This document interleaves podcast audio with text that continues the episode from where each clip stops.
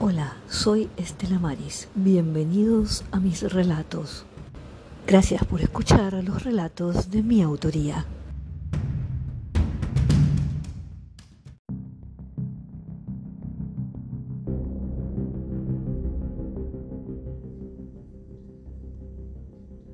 El cubo negro que encierra mi cuerpo atormentado parece achicarse a cada instante en desmedro de cualquier sufrimiento desde el exterior y dentro de mi mente sin final ni principio, donde el que parece haberse desvanecido y el presente un sentimiento de final más rápido que pudiese existir.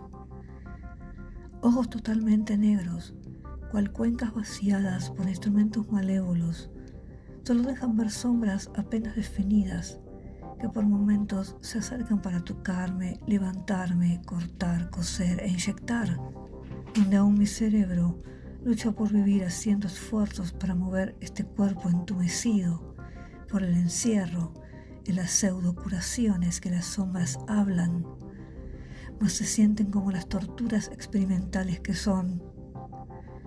Acostado en algo supongo que una mesa fría, Espero inmóvil me depositen en el cubo donde vivo hace meses doblado y dolorido.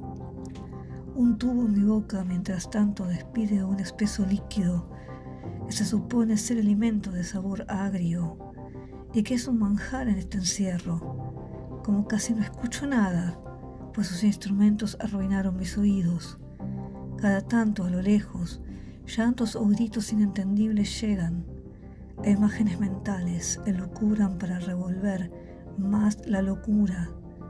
Es allí donde mis quejidos mudos son escuchados por las sombras y antes que vuelva a caer al suelo, como ya pasó otras veces, llegan para llevarme arrastrando, sufriendo por el roce de mi cuerpo contra cualquier lugar que golpeo. Entonces, el ruego por llegar al cubo es mayúsculo Creía estar doblado, entumecido en mi cubo de siempre, pero aquí estoy, colgado de un gancho, boca abajo, no sé dónde. El olor sanguinoliento es muy fuerte.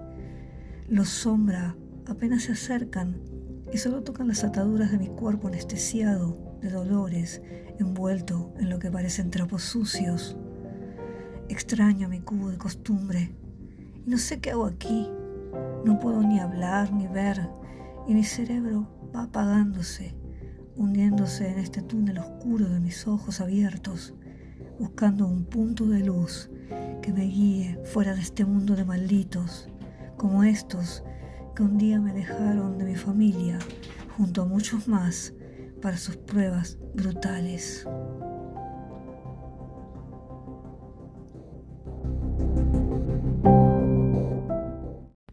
Nos escuchamos en el próximo episodio. Puedes dejar tus comentarios.